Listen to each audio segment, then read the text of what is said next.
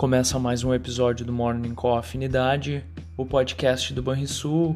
Bom dia, pessoal. Eu sou Daniel Boss, da Gerência de Assuntos Econômicos e de Investimentos, e esses são alguns dos destaques do dia. Os índices futuros americanos avançam nesta sexta-feira.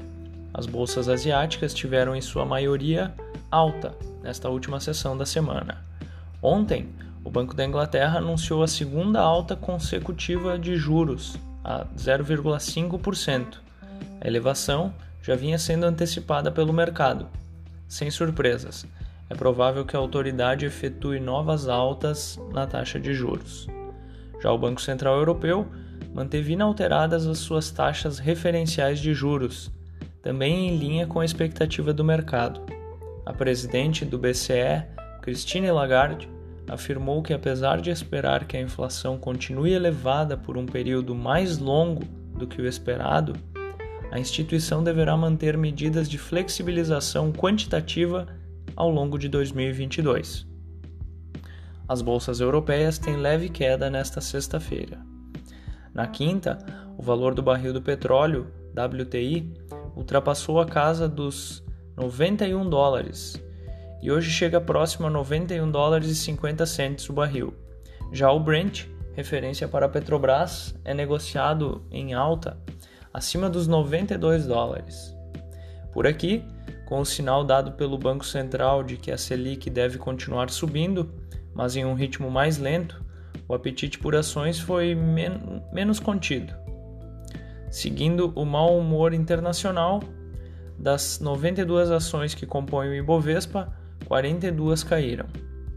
Na saúde, foram registradas 1.041 mortes por Covid-19 em 24 horas e, infelizmente, quebramos o recorde de casos diários, com quase 300 mil novos registros.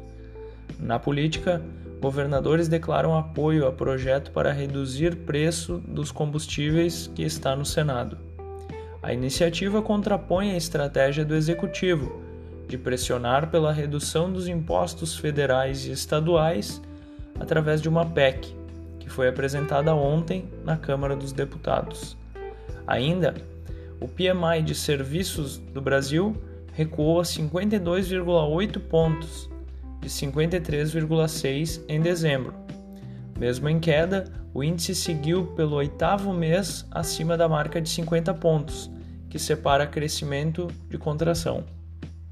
Já o PMI composto do Brasil atingiu 50,9 pontos em janeiro, ante 52 pontos em dezembro, muito próximo a essa marca d'água, como mencionado. Fechamento do mercado. O dólar fechou a quinta-feira com alta de 0,36% aos R$ 5,28. O Ibovespa teve leve queda de 0,18% aos 111.696 pontos e o S&P 500 caiu 2,44% aos 4.477 pontos. O DI futuro para janeiro de 2023, o juro curto, caiu 23 pontos base a 11,89% e o DI futuro para janeiro de 2027, o juro longo, caiu 3 pontos base a 10,95%. Na agenda do dia, nos Estados Unidos teremos dados de a taxa de desemprego, perdão, além do relatório de emprego, a criação de vagas em janeiro.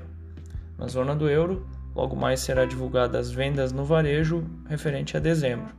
E no Brasil, teremos indicadores, alguns indicadores industriais da CNI. Tenham todos um bom dia, um excelente final de semana e até segunda-feira.